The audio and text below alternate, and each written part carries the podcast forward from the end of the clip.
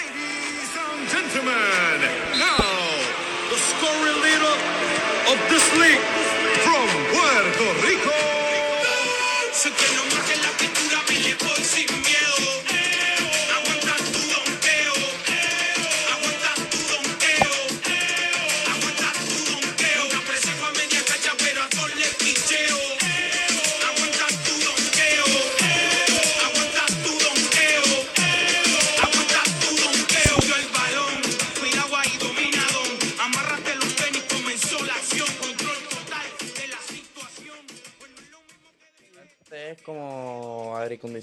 Como que bueno, o sea, si, si te da el sol, te da calorcito, pero si estás en la sombra te sientes súper bien. O sea, es para mí, la temperatura perfecta para mí es en Fahrenheit, de 69 a 74. Esa es la temperatura perfecta. No, No. dale, pues es como... Yo prefiero el calor que el frío. Siempre todos me critican de que, hey, ¿por qué te gusta más el calor que el frío? Pero no manches, prefiero muchísimo más. ¿sabe? El frío como que me deprime. Como que el hecho de ver el, todo el día nublado y así, o sea, lloviendo no me gusta. 72 grados Fahrenheit, que para mí es como que lo perfecto es 22 Celsius. Ah, no, pues está... No está tan, tan calor ni tan frío. No, Está no, normal. perfecto, está perfecto. Para mí esa es la temperatura perfecta, el 22. De 22 a 25 o a, 10 a 19 por ahí, eso es lo perfecto. ¿Y en PR qué, cómo está? Más Ah, en, alto. P- en PR sí, en PR tiene que estar, vamos a ver aquí, en 80, 82 por ahí. Con 28, como 28, 30 por ahí. Ah, dale. No, pues sí está un poquito más, ¿eh? O sea, como que lo normal del Caribe, pues así es esto. Sí, Listo, pues, ¿estás listo? sí, señor. Dale, estamos ready. Estamos ready. Ya de por sí, ya lo he puesto en grabar yo. Entonces, espérame, nada más déjame por si acaso igual. Eh, muy buenas tengan todos ustedes el día de hoy. Espero que se encuentren de lo mejor. Eh, mi nombre es Luisa y les voy a dar la bienvenida al podcast de Luisa del día de hoy. Y traigo un invitado bastante especial. Tenemos a alguien internacional. Si ustedes recuerdan, en la primera temporada, no, más bien fue en la segunda, eh, tuvimos a una persona que, que también muy amiga mía que es de Corea, si la recuerdan, pero ahora tenemos otra persona que también de cierta forma está haciendo lo que hace de una manera más singular que nada y este, quiero presentarlo, o más bien quiero que él se presente. Eh, a ver, dinos más o menos una introducción. ¿Quién es Gio? ¿Qué hace? ¿De dónde viene? Dímelo, mi gente, que es la que hay. Este, mi nombre es Gio Rosado, así me conocen. Em, nada, yo soy de Puerto Rico. Quería, eh, me, me crié mitad de mi vida en Puerto Rico, después pasé a los Estados Unidos, a, a- a Miami. Puerto Rico también es parte de los Estados Unidos, para esa gente que, que no sabe, pero es como Sí. una colonia. Estamos en un estado libre asociado, que, que- que es como un punto medio donde tenemos nuestro propio gobierno, pero también tenemos este, una mezcla y trabajamos con el gobierno americano también. Pero nada, fui criado en esos dos lados, en Miami, eh, ahora estoy por acá, sigo estudiando y nada, eh, co- cogí el teléfono y empecé a hacer cosas en, en TikTok, me gusta todo lo de la producción eh, en términos de video, el internet, YouTube y nada, me paso haciendo videos cool em, de todo lo que me rodea y, y estamos aquí. Órale, eh, bueno, y, y ¿cuál es tu, o sea, estás estudiando? ¿Qué estudias? ¿Por qué estudias lo que estudias? Vaya. Eh, bueno, yo estoy estudiando ahora mismo eh, cine. Ah, ok, eh, ok. comunicaciones y radio en televisión. Empecé también en periodismo. eh, todo lo que tenga que ver con, eh, ¿verdad? Lo que es las imágenes, videoproducción, hablar frente a un micrófono, eh, llevar un mensaje, arte, todo eso me gusta. Entonces, pues tenido la oportunidad de cubrir bastantes cosas. El periodismo es un poquito más serio. Entonces, solamente hice periodismo por, por un año y medio. Entonces, decidí pasarme a algo más artístico como el cine, que te deja ser más libre en tus expresiones y no tienes que tener estas reglas de pronunciar las cosas de esta manera, eh, vestirse de esta forma. Yo quería hacer las cosas a mi forma y pues gracias al internet lo puedo hacer como la plataforma como YouTube, la plataforma como TikTok, Instagram, que te dejan comunicarte a tu manera sin que nadie tenga eh, nada que decirte. Eh, es importante estudiar, aprendí muchas cosas detrás de que, que uno no sabe a cómo a eh, organizarse, expresarse, pero la práctica para mí es lo más importante. Entonces yo quiero hacer un video todos los días, hablar frente al micrófono lo más que pueda para mejorar. Y la escuela es súper importante, pero como digo, la práctica también es como que más todavía. me- mientras más practique, mejor. Tú puedes estar en, el- en el pupitre en la escuela todo el tiempo, pero si no practicas y no lo haces, cuando, cuando salgas al mundo real, ¿verdad? Después del colegio, después de la universidad, eh, estás empezando como que eh, no es lo mismo. Y lo he visto con mis propios ojos, fíjate, de gente que está en mi clase, pero ya yo sé hacer como que el cuatro veces más de lo que ellos saben hacer porque yo de- tomé la decisión de hacerlo, ¿me entiendes? Igual que tú, que te, te tomaste la decisión de empezar esto, que, que vas aprendiendo todos los días cómo expresarte y todo eso. so. Es eso, más que nada poder, como tú dices, lo importante de una carrera como esa que es comunicaciones es darle o llegar a más gente y que puedan ellos conocerte y de cierta forma aprender sobre ti bajo tus experiencias o bajo lo que estás haciendo y si puedes ayudarlos de alguna forma, ya sea con tu mensaje o con cualquier cosa que, que tú grabes o que hagas, pues qué mejor, es como de cierta forma como cada carrera que ayuda de alguna forma a los demás. Entonces, es, es en base a eso y, y pues me parece muy interesante. Y, o sea, ¿Tú desde tu infancia o así siempre quisiste como estudiar algo así o ibas por otra cosa? En verdad yo tenía mucho, muchas cosas que me han gustado, pero eh, a mí me gusta mucho la, la documentación. Cuando era pequeño, pues yo crecí en la playa Claro, eh, y siempre me ha gustado, por ejemplo, un trabajo como un salvavidas, como que eso está en mí, dentro de mí, que me gusta estar en la playa y siempre como que he vigilado a esa gente que, que no sabe tanto de esa playa. Por ejemplo, en mi playa, que en mi playa local, el local de donde yo soy, como que es una playa muy peligrosa y la gente que no sabe, como que como local ya es como que tu deber, como que ayudarle a esa gente que no sabe. claro, claro. Entonces tengo eso, tengo eso en mi sangre y mm, eso es un trabajo que, que, que, que existe, como que siempre quise poder hacer alguien que ayuda a esa gente que no sabe. Eh, luego, pues, em, en- hay un, hay una, eh, no sé cómo se dice esto en español, branch, como que una militar, una, una fase militar en los Estados Unidos que se llama el Coast Guard. Y el Coast Guard, pues, Ah, ok, básicamente ok. es, Sí, sí. es la Guardia Marina. Me interesó eso por una película que vi. Eh, en algún momento siempre me gustan los debates, me interesé, me interesó mucho ser abogado en algún punto y poderles defender a esas personas que no pueden eh, defenderse a ellos mismos. Siempre ha sido, con, con las carreras que a mí me han gustado y todo lo que yo he hecho, em, ha sido tratar de ayudar a las personas eh, con, con, lo que hago. Eso está dentro de mí eh, y eso no, lo, no, no me lo quita nadie. Como que eso es lo que a mí me hace feliz, ayudar a la otra gente. So, todo lo que yo he hecho, eh, y créelo o no, pues esto de video, pues es un poco para mí, pero de muchas formas puede alegrarle la- la- la- el día a una persona Claro. eh, y puede, con lo que estoy haciendo en TikTok, que es básicamente explicando los significados de las palabras de Puerto Rico, algo que nunca me imaginé Ujú. que, que sería algo que yo Viral. destacara, sí, Sí, sí, y viral. sea, y sea algo viral, y se me está dando eso por esa parte, y ayudo a las personas a entender el idioma de Puerto Rico, ¿me entiendes? Como que eh, súper cool y, y con las imágenes uno puede decir muchas historias y muchas cosas y cambiar mucho, y viendo películas y viendo videos, porque la, eh, la forma en que a mí me, me, me a interesar todo esto de los videos es porque me dieron un iPad y la única aplicación que, que funcionaba en el iPad no era iPad, iPod, chiquitito. Todavía lo tengo por ahí. Eh, no lo veo, no lo voy a buscar porque después me tardo. Pero en esa aplicación, uno de los primeros iPod te- eh, tenía una aplicación de YouTube. Y en YouTube había mucho video, pero había mucho video de marcas, como de mercadeo, como de televisión. Y, y empecé a ver mucho video, mucho video.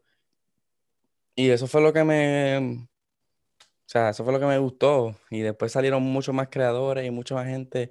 Y empecé a buscar cómo, cómo, cómo puedo hacer esto yo. Porque, porque esto es lo que yo hago todo el día, viendo videos. ¿Cómo, cómo yo me meto a hacer esto? Y, y empecé por ese rumbo. Sí, o sea, de ahí de ahí este fue cuando tomaste ahí tu camino y todo, y de cierta forma es un mundo muy difícil, créeme, o sea, el hecho de poder destacar en una plataforma tan grande como YouTube o ahorita como lo que mencionas de TikTok, o sea, realmente hay millones de personas que están haciendo videos constantemente y que de cierta forma, ya sea por un baile, yo no entiendo y al principio era mi conflicto que tenía con TikTok, que existían unas cuentas que ni siquiera hablaban ni decían nada, que simplemente con un trend o con algo de baile ya eran famosísimos, o sea, sin haber dicho ninguna palabra. Entonces, a veces la fama puede ser tan, o sea, bueno, o el, alcance, la conexión, toda esta parte puede ser tan raro, pues, porque puede que tú hagas un video, no sé, por ejemplo, ahorita mencionaste lo de, hace rato lo de la mm, cine y así, no sé, poniendo video, poniendo datos curiosos del cine o cosas así que te gustan o así, y posiblemente tengas tres views, algo así, pero puede haber, no sé, por ejemplo, esta, mm, ¿cómo se llama?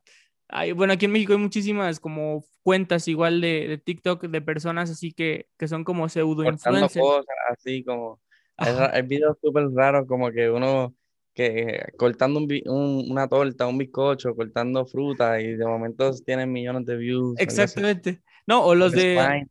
sí, totalmente. ¿Has visto también los de los TikToks de la India? Me imagino. Como que, que, que hacen castillos y eso. Ajá, sí, o sea, rarísimos, o sea, cosas así bien extrañas y hacen unas caras así todas feas y así. De hecho, creo que, la, creo que quitaron TikTok de la India por algo así, porque había muchísima gente metida en esa aplicación y, gente que pues veía demasiado. Entonces, este, pues sí, es muy, es muy difícil. Al principio supongo que también te lo planteaste así de que, sí, pues cómo le voy a hacer para diferenciarme entre tantos videos que existen, ¿no? Yo creo que sí, sí llegaste a, a decirlo o a pensarlo. Sí, no, eh, fue en verdad que fue la cuarentena para mí lo que lo hizo todo, porque ese aburrimiento y eso, eh, de momento empezó a coger efecto, como que se empezó a hablar de TikTok en, la, en, los medios de comunicaciones, eh, le dio su oportunidad, estaba pasando por una situación difícil también, eh, y empecé a crear cosas, a darle su, su, su, chance y, y, se empezó a mover.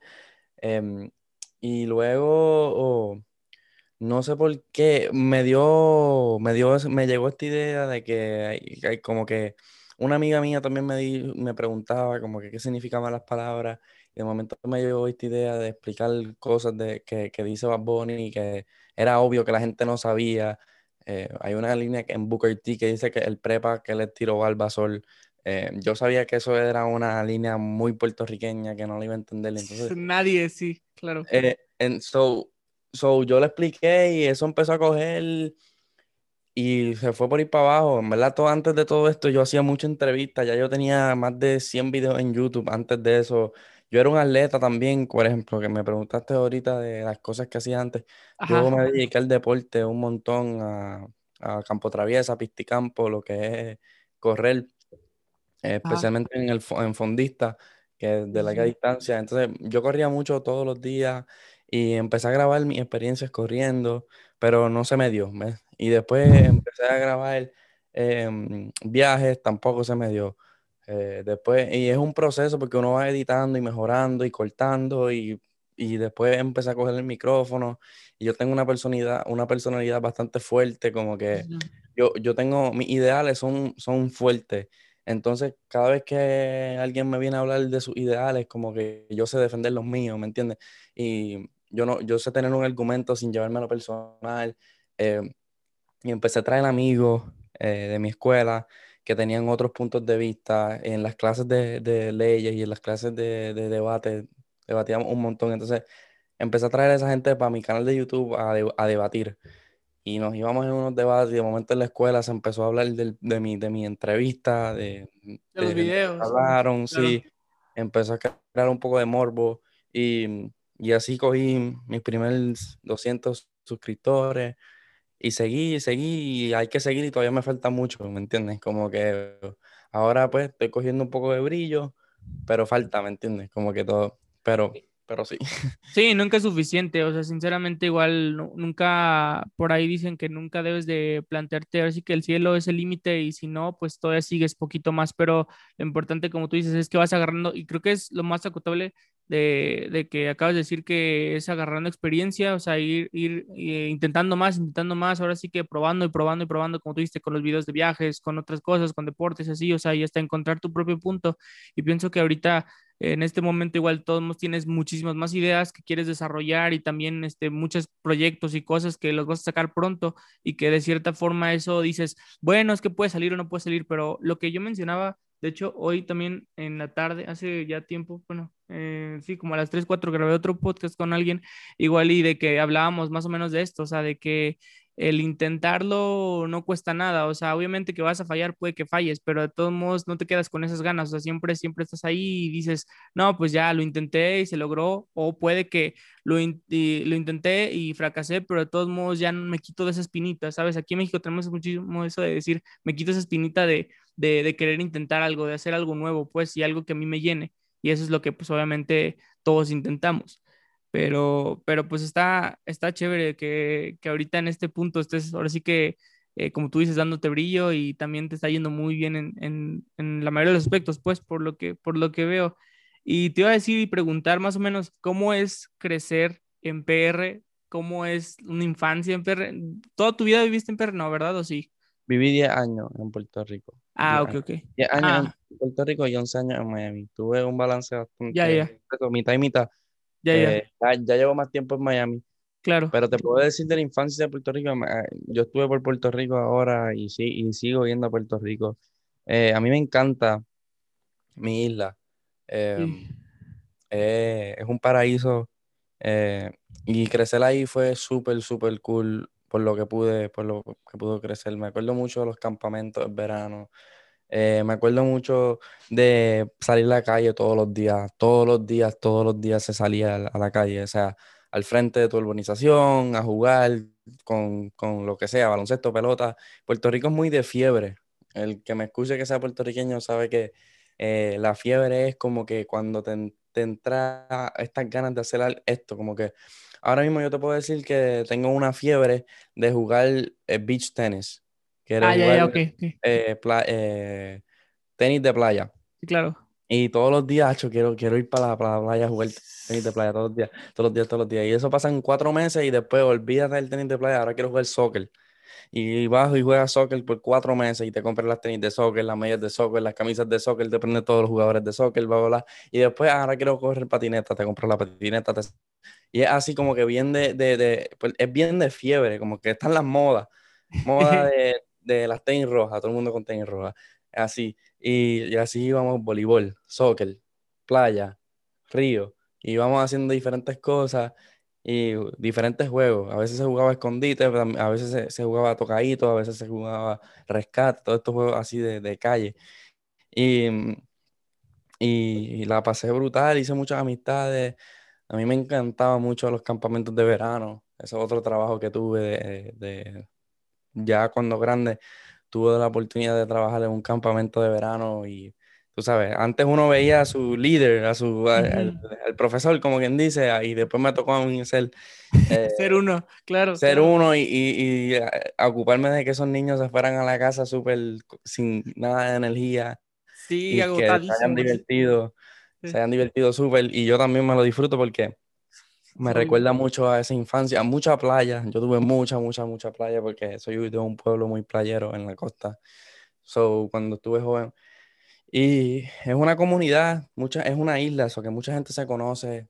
eh, el vecino es tu vecino toda la vida, entonces ya tu vecino se vuelve como Como familia, familiar. como, sí, como aquí yo vivo en Florida y yo no hablo- no me acuerdo la última vez que hablé con el vecino. Eh, en Puerto Rico yo hablé con el vecino cinco veces cuando estuve por allá, ¿me entiendes? Claro, Es claro. como que eh, la gente es más abierta, es más... Lo que pasa es que, pues, yo digo que eso tiene que ver con, con las diferentes culturas. Aquí en Miami, en los Estados Unidos, ahí está el cubano, mexicano, ¿verdad? Que todos crecieron diferentes y todos tienen diferentes cosas, de diferentes formas de ver las cosas. En Puerto Rico, pues, la mayoría de la gente, pues, se criaron igual, vienen del mismo sitio, como que, entonces, es, es- es como que más fácil, no hay ese, esa timidez de empezar a conocerte, de que me vas a juzgar, que no me vas a juzgar. Entonces, para mí eh, eh, fue, fue, fue súper brutal y, y me encanta siempre estar por allá. Sí, siempre se disfruta muchísimo. Ahora sí que yendo a tu ciudad natal, como tú dices, como tú dices, conoces a todos, todos te conocen y de cierta, desde que estabas, como dicen, chamaquito, o sea, realmente es, es algo increíble porque pues ya te llegan recuerdos, flashbacks de tu infancia, todo, y como dices, pienso que sí, o sea, la crianza de niños en Latinoamérica, o sea, prácticamente todos nos criamos casi igual, o sea, de cierta forma, o sea, como que con las costumbres y todo, siendo un poquito más así como teniendo este feeling con la demás gente, con los vecinos, con todo, y, ellos igual, aunque pasen años y ya tú no vuelvas, pero vuelves después a la ciudad, te conocen y dicen, ah, tú eres el que me rompió la ventana, eh, y, yo soy yo, y así, o sea, como que ya te ubican y, eso está cool, porque de cierta forma eh, no se pierde, no se pierde esta relación con todas las personas que estás y con tu entorno y todo, y aunque tiren o demuelan todo lo, este, todos los edificios o eso, de todos modos te quedan los recuerdos y eso es lo que más, lo que más funciona. Oye, y este, ¿qué te iba a decir? Bueno, eh, creo que no lo he contado ahorita en el podcast, pero yo a Gio lo conocí justamente, o sea, de que un día estaba, voy a contar la escena, pues estaba scrolleando en TikTok y estaba ahí dando y todo el rollo, entonces de la nada me encuentro con un video de que decía algo así de que, ¿qué significa bichillal? Algo así y como que era de, estas, de esos videos que, que puedes responderlos y estaba este Gio y decía así como que no, es que Vichy es, es como una, una mujer, algo así, y Yal es como el de, el de, el de no, el diminutivo, algo así de, de, los candados Yale. Entonces, como que así le dicen en Puerto Rico y así. Entonces me hizo muy curioso y ya después le di para ver el perfil y empecé a ver y me encontré con cantidad así grande de palabras así de, de PR y así del estilo y, dije, no, este vato. Y ahí fue cuando ya empecé como a seguirlo más y todo y se me hizo bastante interesante porque no solamente era de eso su cuenta, sino que también hablaba de otras cosas como también el reggaetón y también agarrabas fragmentos de tus videos que hacías y también este, mm, hablando sobre algún álbum, no sé, lo de Mora, también ese, ese sí lo llegué a ver, el álbum de Mora, el de primera de clases, cuando tú dijiste como las canciones que más te gustaban y todo, y como que se me hizo bastante interesante esta, este estilo, porque yo creo que a veces el hecho de como que explicar las palabras para una persona que es de México, Guatemala o Centroamérica en general, como que no entendemos a veces muchísimo la jerga que existe allá y era bastante interesante. A mí se me hizo bastante curioso y dije, no, esta persona neta tiene que estar en el podcast porque de verdad sí tiene muchísimo que decir. Y justamente en eso dije, em, ¿cuándo, llegará el momento en el que se te acaben las palabras para traducir? Sí, eso lo pensé hoy, fíjate, en, el carro, pero van a salir, van a salir, van a seguir saliendo palabras sí, claro. Em, y canciones y van a seguir saliendo cosas que decir. Em, pero fíjate, eh, a mí no me gusta escuchar mucho la música en inglés y tampoco me gusta escuchar música eh, de Latinoamérica, así, de raperos que son de así.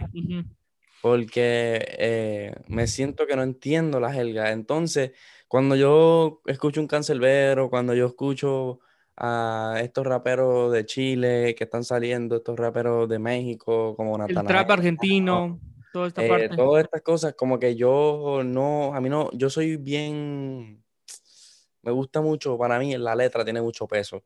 Y, y, me gusta entender lo que están diciendo. Y, y, mira, que no escucho de esa música porque no entiendo.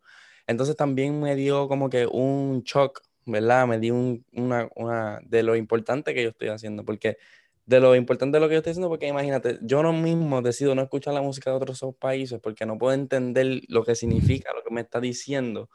Y ahora yo estoy abriendo una puerta a que esta gente que lleva escuchando reggaetón ya por 5 o 6 años, que lleva como un género top del mundo, a, de momento saber lo que significa lo que están diciendo. Y yo, coño, a mí me gusta el estilo de estos raperos argentinos, me gusta el estilo, o sea, lo puedo escuchar, pero no me, no me lo puedo aprender porque no sé lo que están diciendo, como que no, la historia como que no me hace sentido, ¿me entiendes? Sí, sí, sí, claro. Porque hay eh, blancos, hay blancos que no entiendo. Em, y, y, me, dio, e, me dio ese reality check. Y nada, yo seguí también con, como que seguiré siendo creativo. Puedo, uno, uno puede siempre ser crítico. Si se me acaban las palabras, pues puedo ser crítico de la música. Sí, eh, y seguiré haciendo ideas. Hoy hice video reacciones, ¿me entiendes? Otras cosas. eso.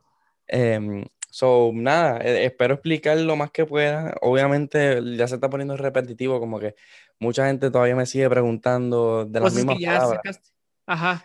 cosas que ya saqué. So, eh, tengo que bu- buscar una forma de organizarlo y ponerlo en una base de datos, como que tengo unas ideas, como, como tener una página web donde cada vez que salga una canción yo pueda sacar un video y Ah, explicar, bueno. como que la gente pueda ver exactamente lo que significa. Eh, hay una página bien conocida en, en- que es americana que se llama Genius.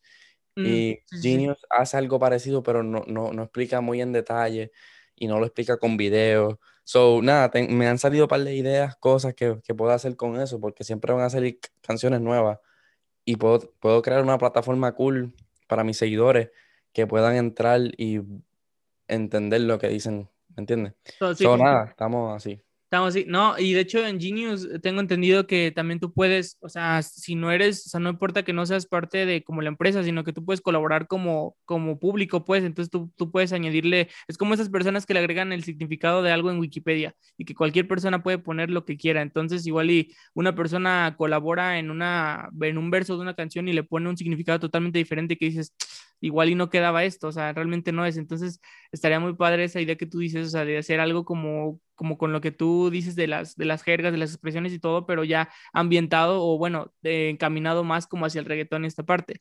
Te iba a preguntar igual, eh, ¿tienes algún ejemplo así de alguna canción que te encante así eh, del trap argentino o general, pero que dices, no, o sea, me gusta mucho el flow, pero no entiendo nada?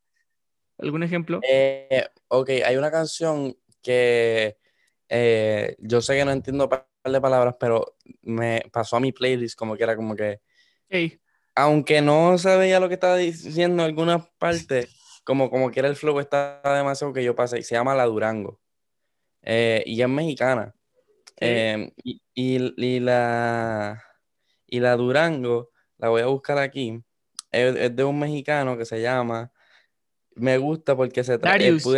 Darius. ajá. ¿Sabes quién es Darius? Sí, era parte de Cártel de Santa, un colectivo igual de, de música de hip hop acá en México, muy famoso Pues realmente. esa canción de la Durango eh, la encontré así random y pues entendí la historia de que pues básicamente esta chica eh, le hizo un truco y lo, lo hizo pensar que se montara en una troca y él llamó a sus amigos y le dio tiempo de volver para atrás y lo estaban siguiendo para atracarlo, como para robarle. La y. Exacto, y, y pude entender la historia, pero sé que hay muchas palabras ahí que, que no sé exactamente, la guacha en un bar, algo así, la, la guaché, la guaché en un bar, me imagino Sí, que es mirarla, miré. como Sí, la miré sí. en un bar, cosas así que yo digo como, como que no, no, no estoy seguro de lo que significa. Em, y, y en verdad yo he escuchado muchas canciones, yo tengo un, un amigo mío que, que, que le gusta mucho esa música underground de rap y se lo sabe. Esa parte. Y, y yo trato, pero hay veces que no entiendo, ¿me entiendes? So, Eso pasa. ¿Y ¿Has escuchado alemán? no. A Alemán lo mejor sí lo he escuchado, te digo que he escuchado música, he escuchado música, pero, pero para yo luego aprenderme los nombres Hay y saber un- quiénes son, no. Sí, sí, sí, no, alemán, este, hay una canción muy famosa de él que se llama Rucón. Entonces, mm, eh, un verso te lo voy a decir y mm, tú vas a decir de, de qué, qué entiendes de este verso que yo te voy a ahorita a mencionar. Dice así más o menos. Traigo a la clica bien prendida en la Toyota, todos andamos pelones y siempre fumando mota. Bueno, fumando mota, fumando marihuana. Sí, sí, sí, claro. eh, Traigo a la La- clica. la clica, no sé qué es. La clica es como el, pues como el barrio, como, como, pues como mis homies, como mis compas. Ajá, el click. Que el, Click, ¿viste? ajá. Él viene, eso viene de click de inglés. Sí, This, sí, this is my click. Eso es my como que clique. mi grupo de amigos. Messing Eh, with my click. Ajá, exactamente. Y, y ya bien prendida en la Toyota, todos andamos pelones Ay, ajá. y como siempre fumando arrebatado. O sea, está, está como muy raro, porque ahorita que lo dices, sí, realmente, o sea, no solamente el reggaetón tiene, sino también el rap y sobre todo mexicano, que tiene muchísimas palabras así que, que están como diferentes. Entonces yo creo que también estaría bueno, igual que alguien se lanzara a, a hacer así de esos videos de, de explicando. Yo la Sí, verdad te voy a decir, Sí, pues yo te voy a decir que, que también hay palabras que de- yo siendo mexicano no entiendo de alemán o de Darius o de Cártel de Santa que dices, no, o sea, es, o sea, como que es, es otro, es una jerga de español muy, nosotros le llamamos rasposa como muy, mm, muy de barrio, pues, así como que muy de abajo, muy underground, como tú dices, pero, o sea, como que es curioso, pues, entonces, eh, ahora entendemos, ahora sí entiendes también nuestra parte cuando nosotros no entendemos eso, o sea, en las canciones de Bad Bunny o eso. O sea. Sí, que a mí se me hace súper fácil. Sí, como que explicando, me doy cuenta, hoy estaba explicando la canción de Cristian Dior de J. Cortés para mi canal de YouTube y me di cuenta que no expliqué lo que es un gato o una gata, pero yo lo dije así como que, ah, sí, que sí, la gata, porque ya subconscientemente yo sé el significado, ¿me entiendes? Eh, igual que me imagino que ustedes pues ya saben subconscientemente lo que significa todo, todo, todo su jerga.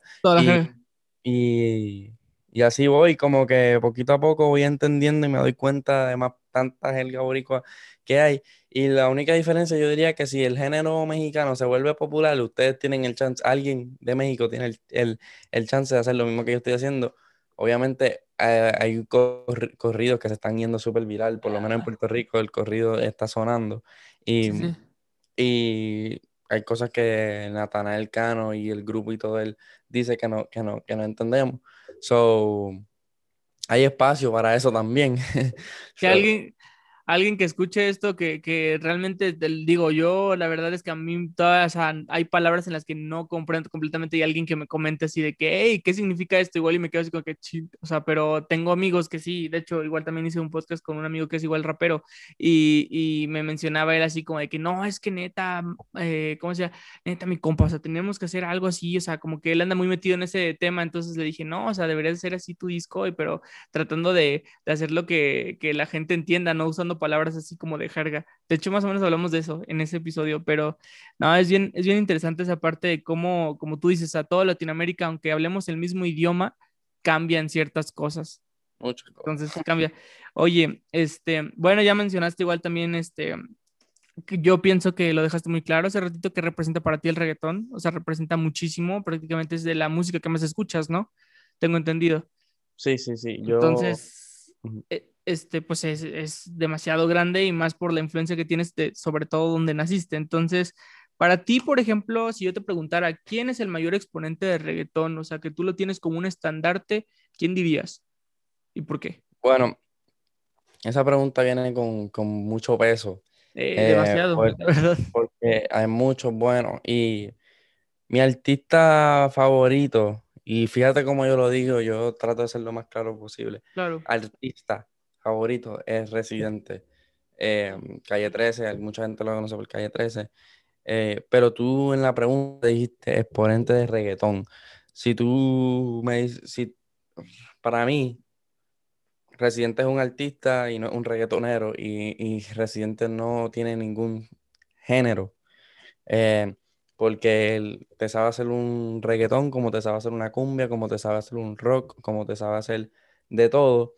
Entonces, ya con eso dicho, para mí el mejor artista reciente va por encima de todo, por mucho. Reggaetón. Y hay un tema bien controversial en las redes sociales sobre el reggaetón, que si el reggaetón murió, que si todavía existe. Ahorita íbamos para allá, ahorita vamos eh, para allá, sí. Eh, para mí los mejores que a mí me gustan para el reggaetón son Joel y Randy. Esos son dos, eh, un dúo que se ha quedado fiel a esa música, que se ha quedado fiel desde el principio, que los tonitos se lo saben, que, suenan brutal, que, que uno lo pone en, cualquier tipo de fiesta y eso te pone a mover. Claro. Eh, ahora, ellos no son ni tan famosos, ¿me entiendes? No son ni tan populares. Los Joey Dandy se conoce, pero, pero no son un Daddy Yankee de la vida. Lo que pasa es que para mí, yo no te diría Dari Yankee, que es el Big Boss, porque Dari Yankee se ha vuelto muy pop. Entonces, al, volverse tanto pop, ya él es para mí casi un artista pop, no ni siquiera un reggaetonero, aunque sí es reggaetonero, porque pues básicamente nuestro movimiento urbano está donde está por, ese, por él. No hay, no hay duda en eso, que el, el, el género está donde está porque Dari Yankee pegó la gasolina porque Dari Yankee siguió haciendo música súper brutal y, estos otros eh, artistas empezaron a, probar, pero él abrió mucha, una puerta bien grande que abrió. Em, pero, pero es muy popular. Entonces, como demasiado pop, como Pues yo diría que los mejores, los mejores reggaetoneros que se han quedado en el reggaetón, que son fieles a eso y que le meten duro, que, que todavía pueden hacer un palo como Zafaera, Joel y Randy. Punto. Joel y Randy. Sí, de hecho, este, mm, hace unos meses, a mí también en Instagram luego me gusta compartir como datos curiosos de canciones o de películas, soy muy fan de eso. Y, y este, mencioné algo bien curioso, que tú, no sé si tú, bueno, obviamente sí lo recuerdas, que al final de un álbum de Bad Bunny, creo que fue las que no iban a salir, mencionaba eh, al final en la última de En Casita, creo la, la canción, y mencionaba así de que y continuamos con Viva el Perreo. Y así como que cambiaba a la radio. Entonces, como que yo y todos, al menos aquí en México, porque yo me llevo muchísimo con un amigo, o sea, de que siempre hablamos y de reggaetón y de cuando sale el álbum de Bad Bunny, eh, ya lo viste, ya lo cachaste, no, que sí, o sea, muchas cosas, pues, o canciones de reggaetón en general, y de que este, pensamos y jurábamos que el álbum de Bad Bunny que se venía se iba a llamar Viva el Perreo pero después este, nadie supo, eh, salió en agosto, Viva el Perreo de Joel y Randy, y yo no me di cuenta hasta noviembre del año pasado que había un álbum que se llamaba Viva el Perreo, para que veas qué tanto, o sea, no se conoce como tú lo dices, o sea, totalmente confirmando esa teoría que tú dices, no son tan conocidos Joel y Randy, fuera igual también de todo el género, pues, o sea, como en otros países, pues, como deberían, y el álbum está brutal, o sea, está como, como dicen, o sea, realmente está para lo que es, para un perreo y, y, y de cierta forma se nota que, que, exacto, que no han sido, no han sido pues diferentes, no se han ido al lado pop urbano, que ahora se le llama también, este, y también a, cambiando y dejando de lado sus raíces. Entonces está muy bien esa parte y siento que, que pues ellos eh, son de cierta forma los de los pioneros, ¿no? O sea, como que ya llevan igual rato haciéndolo, no es como de que apenitas y gente que pues tristemente solamente los conoce por Zafaera y, y siendo que no es una canción totalmente de ellos, sino de Bad Bunny, entonces pues, o sea, como que está muy triste esa parte, pero sí te iba a decir así como de que, ok, eh, Daddy Yankee de cierta manera marcó un hito en, en el reggaetón. Y muchos dicen que Barrio Fino es el mejor álbum que ha existido de reggaetón hasta la fecha. ¿Tú crees eso igual? El mejor álbum de reggaetón, Barrio Fino, dicen. no creo. No, no, no. Porque hay muchos álbums que no son. No, no, no, no, no, no. Lo, eh, lo que pasa es que yo no puedo decir que el mejor álbum de reggaetón es de, de Daddy Yankee solamente porque hay muchos no. exponentes que le Sí, meten pues. duro. Y, y, y hay cassettes y hay árboles. Eh, busque- Búscate Casa de Leones. Mm, Casa de Leones es un álbum de, de reggaetón puro que tiene diferentes, eh, los 12 discípulos. Eh, un álbum que tiene literalmente 12 personas de género, del género urbano. El álbum de los 12 discípulos tiene a Daddy Yankee, B Queen, a Héctor El Father, a Plan B, a y Lennox. O sea, tiene tanta gente que tú, tú no puedes. El álbum de Barrio Fino es solamente Daddy Yankee, a lo mejor tiene otras unas colaboraciones, en verdad no me lo sé de, de memoria ahora mismo, si busco voy a saber cuáles son la- las canciones y eso, pero no sé cuál es la- el lineup del... Pero sé que hay otros álbumes que están demasiado de duro en, en el perreo. Eh, Plan B ha sacado un álbum de perreo increíble, Zion y Lennox son unos dioses del perreo yo hago lo que me da la gana, está bien duro, o sea, eh, aunque, aunque Barrio Fino será un clásico, pero yo, la- yo la- Vive el Perreo es otra, es otra, o sea, en verdad que de- el mejor álbum de perreo tiene que Mm. ser una mezcla de, de de varios. muchos de muchos artistas, sí, y para mí que yo personalmente no, no me he sentado a tomar esa decisión, que, y, y sería una opinión, sería una Mm, una Claro. decisión única. O sea, todo el mundo va a tener diferentes opiniones. Pero para mí, un álbum, el mejor álbum de reggaetón tendría que tener a, tendría que tener a Farruko, tendría que tener a Plan B, tendría que tener a Lennox, tendría que tener a De La Ghetto, tendría que tener a Arcángel, tendría que tener a um, Bad Bunny, a Joel y Randy, tendría que tener a Daddy Yankee, obviamente, a Don Omar. O sea, tendría que tener a todos estos exponentes que cuando yo escucho una de sus canciones en una fiesta me hacen bailar Claro, y pues sí. las voces son únicas, los estilos son únicos, todos los artistas que te mencioné tienen, Don Omar tiene una voz brutal, Daddy Yankee le puede meter rápido, lento, versátil, completo, Arcángel habla sensual, ¿me entiendes? Eh, tiene su Farruko- estilo, sí, claro. Sí, sí, so, no he tomado esa decisión y Es- no, lo más seguro, no te puedo decir que, que estoy de acuerdo con que Barrio Fino es el, el me- mejor álbum de reggaetón. Sí, no, esas son como ciertas aseveraciones, no es como que yo lo diga, de hecho yo lo vi justamente en un video que mencionaban así como facts, según esto, facts del reggaetón que debes de saber ya. Entonces ponían así como que Barrio Fino, pues es el mejor álbum que ha salido de reggaetón hasta el momento, pero es que pues sí, o sea, es muy relativa la opinión que puede tener una persona y seguramente esta persona que lo, que lo hizo el video es, ni siquiera quizá es este puertorriqueño, o sea, igual y es de otro lado, igual es mexicano, guatemalteco, algo así, o sea, que dices, no tuviste, no creciste con esto y quizá no conoces tantos exponentes y por eso no, porque no conozcas tantos, vas a decir que el- lo más comercial quizá, en este caso, que pues fue un álbum, como tú dices, un clásico, este es el mejor, o sea, no por eso. Entonces, pues sí cambia ahí como un poquito la, la dinámica. Y ahora entramos a, a un poquito a lo que mencionabas hace rato, que ves que te dije, vamos para allá, vamos para allá. ¿Realmente tú crees que el reggaetón murió? No, eh, el reggaetón no está muerto y no va a morir nunca, igual que la salsa no va a morir, Mm, igual que el rock no ha muerto tampoco, porque siguen sonando, igual que Bob Marley sigue vivo. Bob Marley, es- Sí, como- él está muerto, pero él sigue vivo. O sea, eh, so, nada, eso fue un, un tema que él hizo, obviamente, con su estrategia y, y con, con, con esa pullita que él sabía que le iban a, que él sabía que eso iba le iba a doler a mucha gente, que le iba a mostrar. Eh, él tiene su razón en que el reggaetón se ha vuelto pop. Eso no, eso no, yo no tengo duda de eso. Yo no tengo duda que el reggaetón es lo más escuchado en el mundo ahora mismo. Pero no, y, y él, un género musical sí tiene esas cualidades que él estaba mencionando en el video. Para la gente que no sabe, estamos hablando de un video que hizo el panameño El Chombo, eh, muy conocedor de la música, y él dijo que el reggaetón está muerto y, y, y va en una, Decadencia. clases, o sea, él dice, se explica, y se explica muy bien, y, y en, y en esos, entre las cosas que él dijo, sí, eh, tiene mucha razón que pues, un género tiene, pues, estas cualidades, pero, pero no está muerto, siempre que se, siempre que se escuche ese pumpa tumpa, aunque, aunque sea Shakira, eh, te hace bailar y la gente lo va a conocer como el reggaetón porque eso es lo que yo, de eso salió. Ahora es popular, sí, igual que el rock fue popular en algún momento y después, eh, y al principio, como enseñan en el video, en el principio del rock la gente gritaba en el micrófono. Después se fue volviendo popular y la gente ya no gritaba, era un canto Más eh, melódico. más melódico. Entonces, eh, son evoluciones.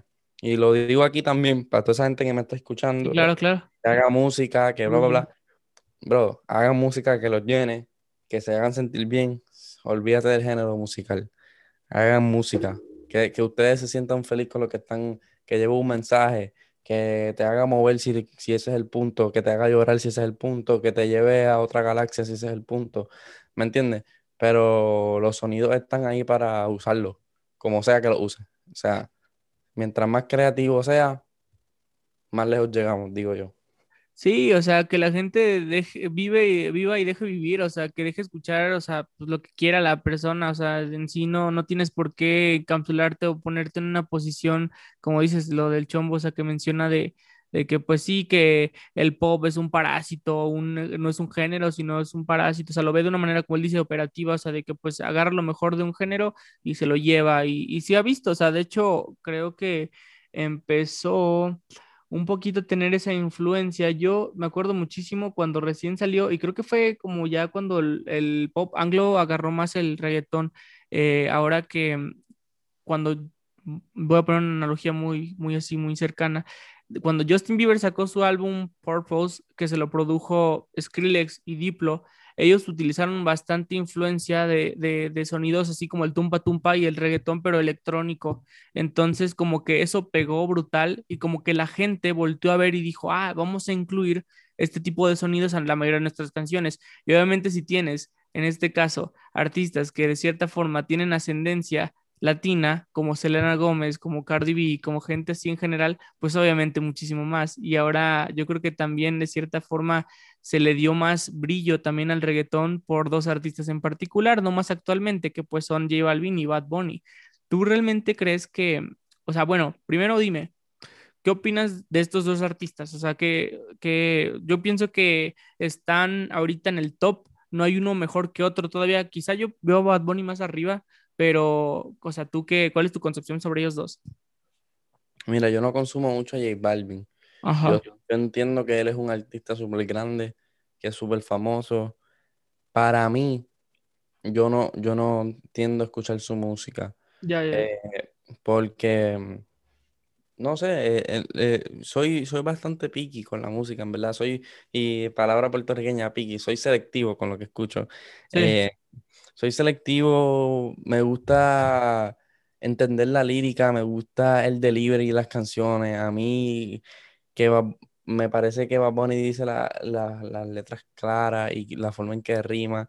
Eh, pues J Balvin tiene sus canciones que son buenas, que son pegajosos y que las canciones que hace popular me gustan y las escucho. Eh, pero, pero es un, para mí es un reggaetonero que es como más pop también. A cambio, siento que Bad Bunny es un artista más completo en el sentido de que eh, no le importa, eh, te puede tirar un rap bien duro, como te puede tirar un reggaetón bien duro, como te puede tirar un- una canción de amor bien duro. Tiene más eh, versatilidad, pienso yo, que J Balvin, que J Balvin como que para mi oído no ha sido tan versátil. Como que tú tienes un Bad Bunny que te puede contar Zafaera, como te puede cantar Estrellas. 120 estrellas, ¿me entiendes? Como de diferentes cosas que para mí eso, eso, eso, eso está cabrón. Y, y se escucha diferente y se escucha fresh, se escucha nuevo. Claro. A cambio, J Balvin como que para mí se escucha igual, pero yo no le quito mérito a, No, sí. a J Balvin. Él tiene los números, a la gente le gusta, a las nenas les gusta. Eh, cuando suena su canción en la, en, en la fiesta, yo me la sé y la canto porque obviamente nadie puede tapar el sol con una mano y decir que no es popular y que su música no se escucha. Cuando yo estoy manejando en mi carro, no, casi nunca pongo una canción de J Balvin, pero eso no significa que, que no me gusta o Que que, lo odies, ajá, o que no te eh, eh, exacto. Cuando yo estoy en el carro, pues yo escucho otras cosas, mucho rap, mucho, muchas cosas ah, diferentes, no sé, raras. Claro. ¿Y, y escuchaste Colores? ¿Sí escuchaste su álbum Colores? Sí, sí lo escuché. ¿Qué te pareció? Me, me pareció muy bien, me pareció conceptual, em, me, me gustó eh, el concepto de los colores, eh, la, lo escuché una vez y ya. Sí, eh, de sea- hecho salió, ay, salió después de Yo lo que me da la gana, ¿no? Salió como un, salió como en abril aproximadamente y pues se decía que, que bueno, cuando salió Yo lo que me da la gana, después nos confinaron a todos y salió Colores, de hecho creo que él no lo quería sacar y decían así como que no, este va a pegar muchísimo más que Yo hago lo que me da la gana, pero sinceramente como que, y entiendo un poquito el punto que acabas de decir, como que se vio más comercial, como más pop un poquito su música o sea, sí tiene colaboraciones brutales y todo, y se lo produjo DJ, Snake y Major Lazer y así muchas, pero de todos modos igual como que siento que no es en sí tanto una esencia de reggaetón. O sea, para, al menos para mí, o sea, no, no me representó bastante. Sí hay, no te voy a decir que no bailé amarillo o que no me sé rojo o algo así, pero de todos modos igual, o sea, como que no siento que exista, o sea, como este diferenciador, o sea, está bueno el concepto. Yo creo que vendió más el concepto que la música, o sea, sinceramente. sí, sí, el concepto sí está súper o cool. sea, eh, eh, todo el, diseño, el, la merch que sacó, toda, toda esta parte, pues, pero, pero de cierta forma, yo creo que sí, o sea, porque, ah, no sé, o sea, como que mm, J Balvin aquí en México al menos sí lo quieren muchísimo, o sea, como de que sí, sí lo tienen muy presente, así como todas sus canciones. Eh, Vibras, yo creo que es el, uno de los mejores álbumes que ha sacado, Vibras, es, o sea, donde está con, pero yo creo que tal vez es por la influencia que tiene también con estas colaboraciones con Zion y Lennox y con también otros, otros artistas igual de Puerto Rico que también como que de cierta forma las producciones se ven más influenciadas, pero, pero quién sabe qué va a pasar. Ahora, bien, ¿cómo ves, o sea, eh, el crecimiento que ha tenido Bad Bunny? Realmente, eh, mm, vol- volviendo a ese tema, ¿crees que O sea, es que es increíble. Desde el principio sacó por siempre, hitazo.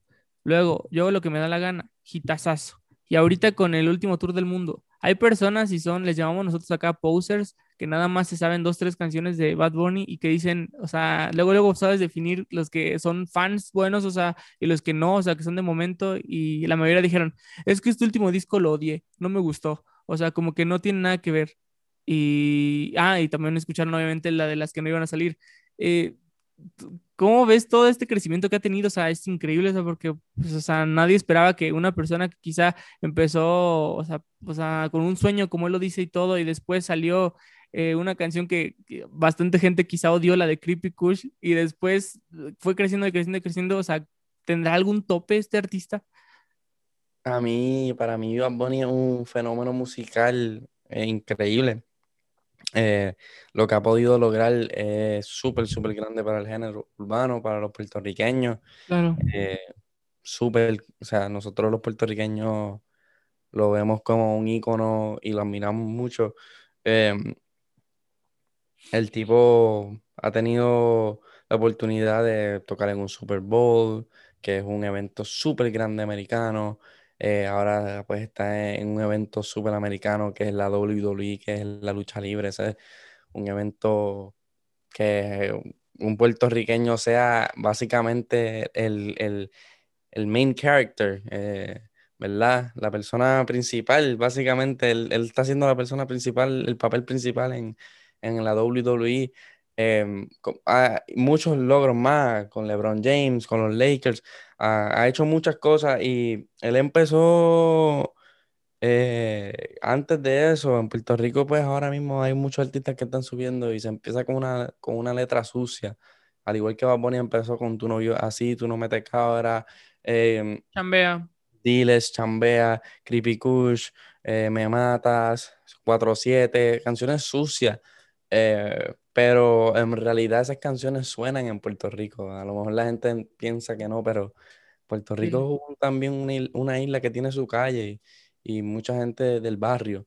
Y se escucha eso porque eh, tenemos lo que le llamamos el fronteo, que es presumir como que creerse grande. Nosotros somos Fronting. chiquititos, Claro, nosotros claro. somos chiquititos, pero nosotros nos creemos lo más grande del mundo. Eh, y, y esa música suena. Y él fue evolucionando, tuvo su manejo. Obviamente sabemos que hubo un cambio de manejo bien grande antes de su primer álbum.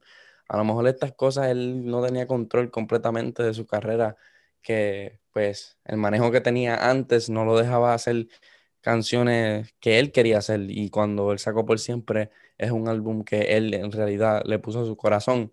Y lo vemos en la entrevista cuando él dice, mira, este álbum yo lo hice, pues finalmente me tuve que salir de este manejo, que todos sabemos que es Mambo Kings, los Mambo Kings. Y Luyan. bla, bla. Y tuve que hacer esto yo solo, que es con rimas, que ah, otra disquera independiente, y, y pudo hacer eso, y es otro palo, el tipo tiene letra, tiene, sabe, le gusta el arte concep- conceptual, eh, no sé si tiene tope, sabe Dios, ahora está haciendo películas, ahora está haciendo series, va a salir en Narco, está haciendo muchas cosas. Obviamente, pues la edad y la vida, si tiene hijos, en un- algún momento, pues va, va a aflojar un poco. eh, si se, si se casa, si, si le pasa algo, Dios quiera que no, como que si se selecciona o whatever, pues este, o algo que, que no le permita seguir, pero él se está disfrutando su momento eh, y él va a seguir. Yo sé que tiene ideas brutales que van a venir. Yo no pienso que sea un artista. mm, Ahora mismo él está en, la, en, en- el spotlight, como que en el ojo de todo el mundo. Puede ser que eso baje en algún momento porque viene otra persona, porque por muchas razones, o porque tiene hijos, pero siempre va a ser un artista grande, como lo, como lo es Daddy Yankee. Daddy Yankee no está en las bocas de todo el mundo ahora mismo, no se está tirando de la tercera cuerda Daddy Yankee, pero sigue siendo Yankee, ¿me entiendes? Yankee sacó problemas, sacó despacito, sacó shaky shaky, salió con, salió con, con calma. Siguen siendo temazos que siguen pegados, pero tú no lo ves en las redes sociales tanto. Está viviendo su vida con su familia, con sus hijos, eh, pero sigue siendo un artista número uno, ¿entiendes? O sea, que puede ser que en algún punto veamos que haya un bajón, pero va a seguir siendo Bad Bunny, ¿me entiendes?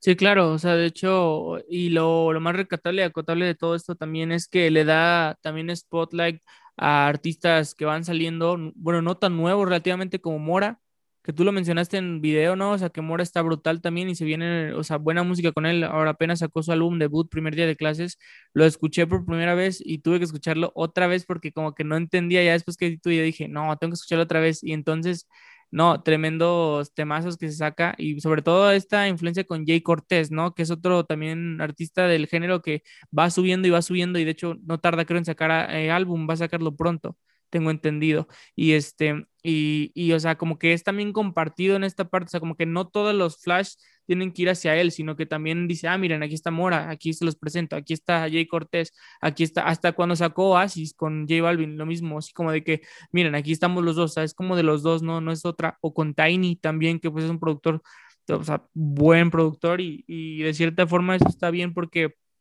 habla muy bien también del respeto que él tiene al género y a las personas que están alrededor de él.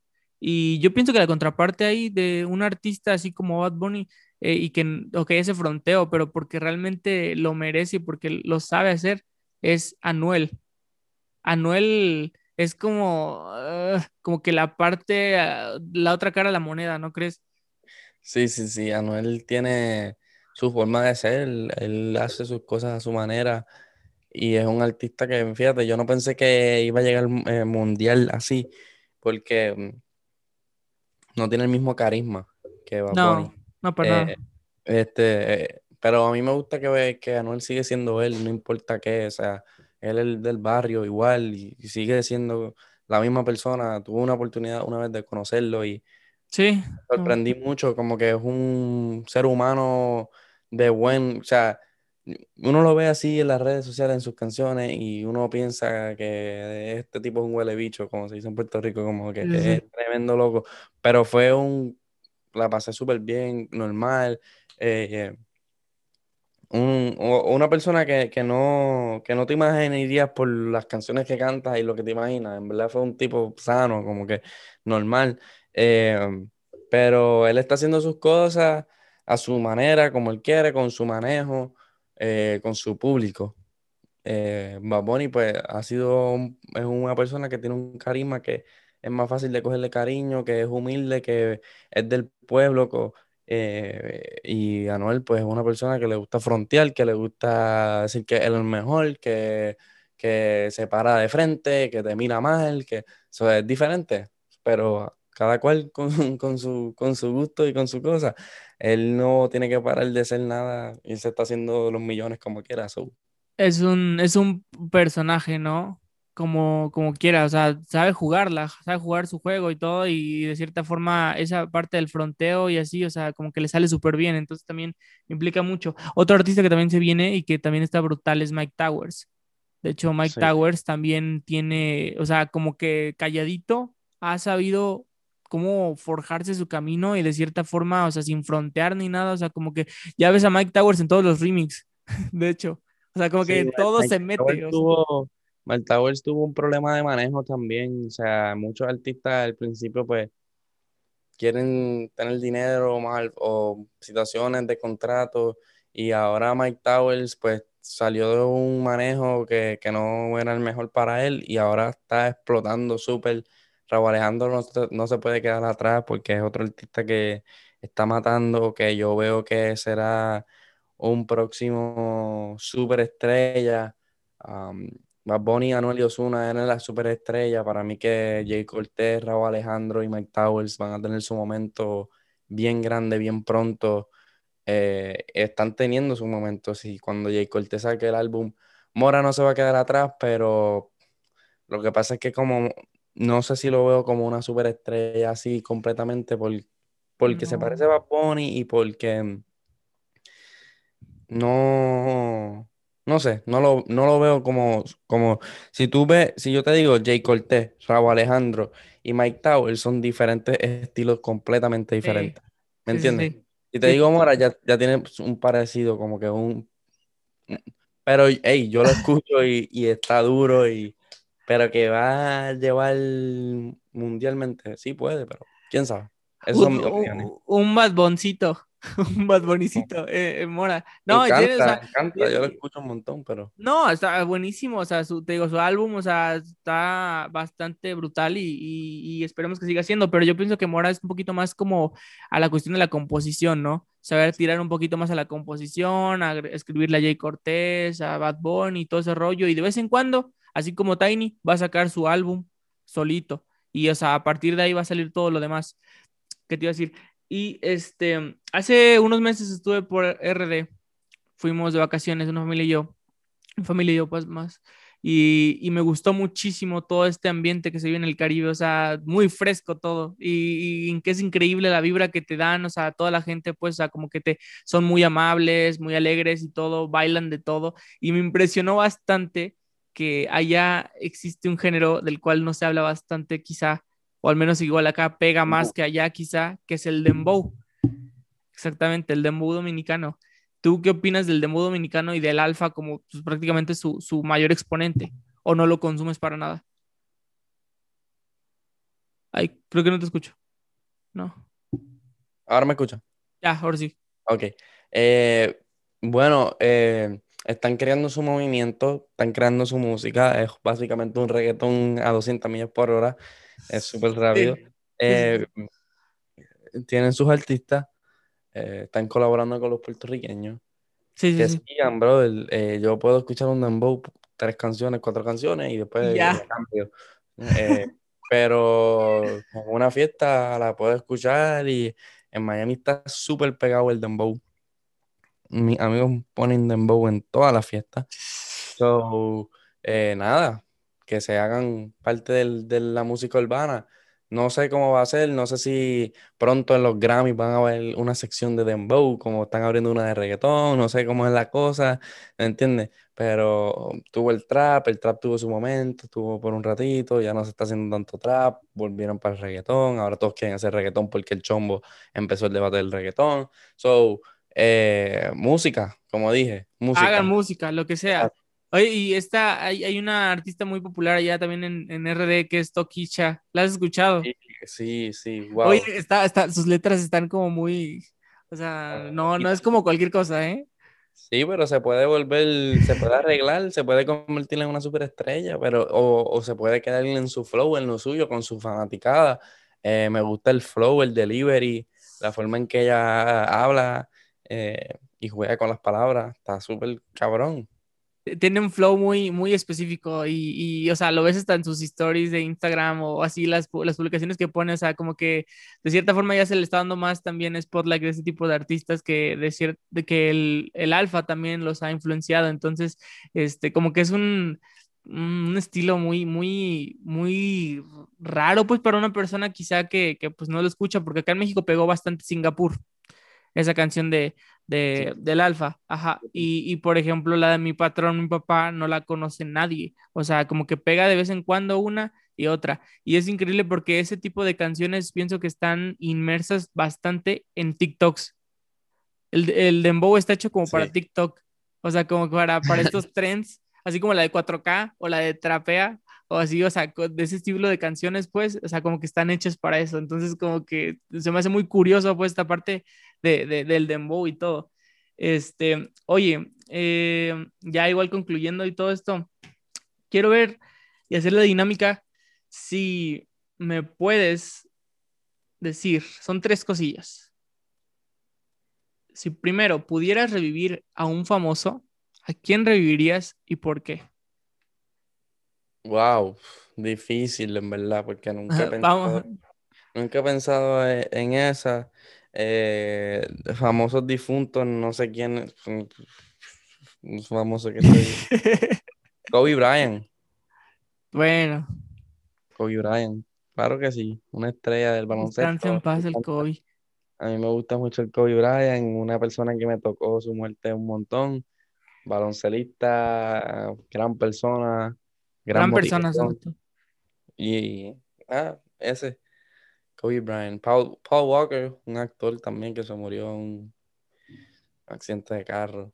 Que, tremendo actor que tenía esa serie de, de, de Fast and the Furious, que tocó- me tocó a mí bastante fuerte también, que uno de chamaquito veía, veía sus películas y eso. Pero Kobe Bryant. Kobe Bryant. Kobe Bryant, sí. Vale, pues. Ahora, la segunda. Eh, una canción que tú recomiendas que todos escuchen en este momento. Si tuvieras un altavoz que suene en todo el mundo, ¿qué canción pondrías? Bueno, lo tengo que hacer porque es un artista nuevo de Puerto Rico que, que veo su potencial y su talento y puede ser que sea un fenómeno pronto. La canción se llama Inmoral y es de Chanel, el artista se llama Chanel y es una canción que está sonando en todos lados en Puerto Rico literalmente y así yo digo que Inmoral es como decir el Diles de Bad Bunny, la canción que pegó a Bad Bunny en Puerto Rico y cuando tú pegas en Puerto Rico pues ya vas empujando las masas, ¿me entiendes? Porque es como que el primer lugar donde la gente te lo tiene que aceptar antes de que, de que salir afuera, el internacional. Como que antes de que estos artistas salen internacionalmente, ya ellos están tocando en Puerto Rico por mucho tiempo, ¿me entiendes? Eh, y este artista, pues, acabo de estar con Gaby Music y Chris Jedi, Ujú. unos grandes de la música. Y nada, le recomendaría a toda esta gente que de afuera, yo sé que la canción ya está sonando, ya está en la radio en Puerto Rico y he visto que hay gente fuera de, pero no es tan popular, es inmoral y tiene un flow diferente y me interesa saberle a ver qué pasa con ese artista. So, yeah. Dar- darle ahí como el brillo, pues, para que los demás lo escuchen. Ok. Sí. Y bueno, también este, esta va a estar más profunda, ¿eh? ¿Qué le dirías al Gio de hace cinco años? El, o sea, tú, Gio de ahorita, ¿qué le diría al Gio de hace cinco años?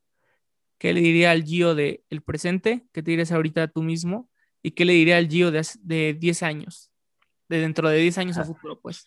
El Gio de hace, el Gio de cinco años le diría que cosas muy buenas vienen, que siga paciente, porque eso es lo más, yo creo que para mí ser paciente siempre ha sido súper difícil. Quiero, quiero, quiero, quiero, quiero, pero uno tiene que ser paciente y que se den las cosas bien, Ok. eh, que, que siga moviéndose adelante eh, y que trate de terminar los estudios más rápido. Muchas, muchas decisiones que tomé de clases que a lo mejor ya las hubiese terminado y estuviera en otra, en otra etapa ahora mismo porque no estudié tan rápido como que me, me he atrasado un poco en los estudios eh, y, y que nada, vas a aprender un montón y voy a seguir aprendiendo. El Claro. yo del presente, ¿a qué le diría el yo del presente? Tú dices. Sí, Em, ¿qué le diría yo? El Gio del el presente. de hoy, el de hoy, el de ahorita. Cógelo suave, que vas por ahí sin jockey. Estoy por ahí, se me está, se me, se me está dando esto, estoy trabajando bien fuerte, que me disfrute cada momento de lo que está Claro. pasando, porque, porque me están pasando cosas súper cool, me están abriendo muchas puertas, se me están dando bastantes oportunidades, que disfrute todo esto eh, y que lo, lo coja suave, porque voy por ahí saliendo todos los días, bebiendo, jodiendo, y uno se puede envolver en eso y, y no enfocarse. So, voy a Es- cogerlo suave. Vale. Vale, vale. eso.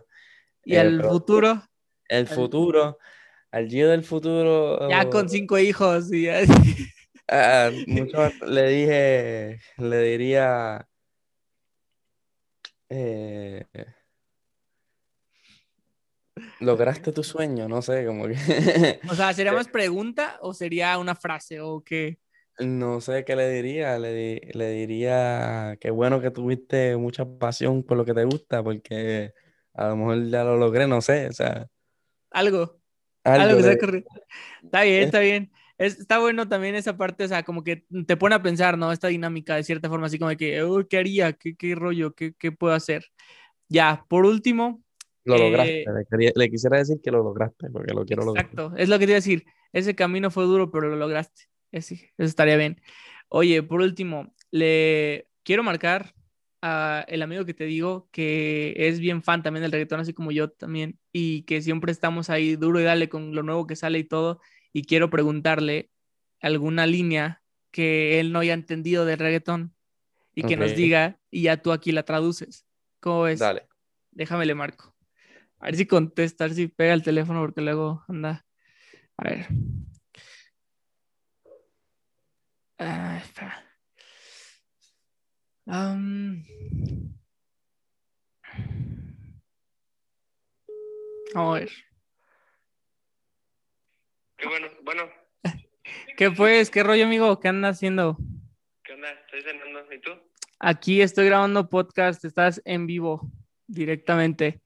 Está, Ah, sí. es neta, estás en vivo. Estoy, estoy con Gio, con un amigo de PR, bueno, que vive en Miami, y te tengo una pregunta en A este ver. momento.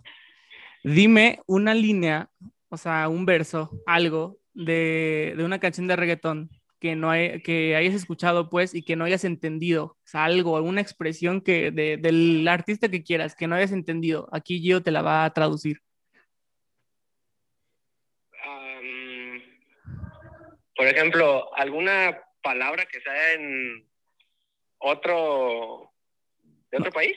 O sea, no sé, en, en- no, en una canción de Bad Bunny, de quien quieras, o sea, no, no necesariamente tiene que ser inglés, no, no, no, o sea, tiene que ser así como de reggaetón, pues, y que no hayas entendido tú una expresión que, que han dicho, pues, en una canción y que tú no has entendido y que dices, ay, ¿qué, qué significará eso? Y, y ya así, para, para que yo nos, nos traduzca esa parte. A ver, cuando ellos se refieren a que traen una cubana. ¿Cómo? Ok, una Ah. cubana, Ah, espera, ya está, ya está respondiendo, a ver. una cubana es una cadena eh, como de oro. Y es, la cubana es un tipo de enlace que tiene la cadena. O sea, cuando cada vez que hablan de la, de la cubana, que si yo tengo una cubana, pues las cubanas son caras, o sea, son de precio alto. Eh, usualmente están como presumiendo, como diciendo que tienen dinero. Y, y es básicamente un tipo de, como, como look, como que es un estilo especialmente. Si tú quieres una cadena, es diferente. Está la italiana, la cubana, la, la muchos diferentes estilos de cadena, pero la, la cubana es bien, bien conocida, ese estilo. Eh, entonces se están refiriendo, y la usan mucho los artistas, eh, se están refiriendo básicamente a ese estilo de, de, de cadena. A ver, ¿qué- ¿sí has escuchado el verso que dice eh, una cubana en el cuello y la otra en cuatro? Ah, pues entonces a eso se refiere. Ajá. Sí, sí, sí, básicamente es eso. A ver, ¿y tienes otra de casualidad ahí por ahí que se te venga a la mente Ay, ahorita? No, no, no, no me acuerdo, güey. Pero es la, la que se te vino es esa, la de una cubana en el cuello. De todas las que, de todas las que pudiste haber elegido, se te ocurrió esa. Sí, es que esa la neta no estaba seguro, bien seguro qué significaba. Ah, ya me está enseñando una foto. Hay, hay otra canción que también habla sobre una medalla. La medalla es la cerveza, eh, la cerveza de Puerto Rico, como decir una corona que es de México, pues, o la Tecate de México, pues la medalla es la cerveza tradicional de Puerto Rico. Ya, Abre la pues- medalla, donde tu cintura. es la de, es la, la de, la de con calma, ¿no? Simón, la, la de Calma y Farruko. Ya. Sí, pues, cuando dicen abre la medalla es que abre la cerveza. Y tú pensaste que era la medalla de otra cosa, ¿verdad? Pero bueno. Órale, pues, amigo. No, pues ya, este, déjame entonces, te dejo. eh, cena rico, provecho. Y pues aquí estamos, ya estuviste en vivo, participaste en el podcast. Levanta los brazos Listo, y di. gracias, saludos. Sale, pues. Bye, nos vemos. Órale, Bye. bye. Listo, pues, Gio, pues muchísimas, muchísimas gracias de verdad por haber participado el día de hoy en el podcast de Luis Da. Y créeme que eh, estoy bastante agradecido porque yo sé que igual también ahí traes tus temas y cosas que hacer y te, te tomaste el tiempecito para poder transmitir de cierta forma y pues apoyar igual a otros proyectos. En este caso, igual, este, ¿qué te iba a decir? Espero que no sea el último.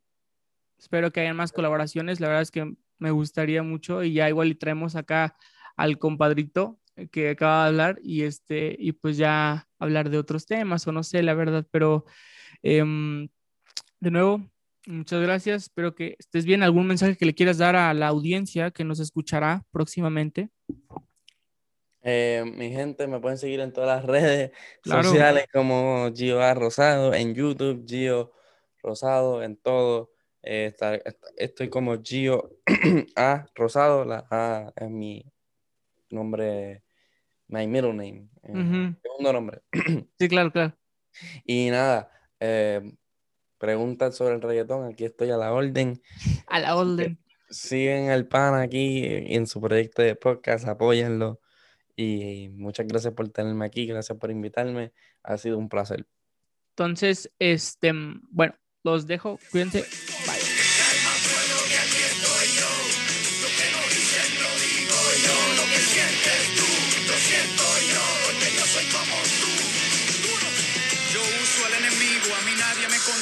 Tiro duro a los gringos y mi auspicia Coca-Cola. De la canasta de frutas soy la única podrida. Adidas no me usa, yo estoy usando Adidas. Mi estrategia es diferente. Por la salida entro, me infiltro en el sistema y exploto desde adentro.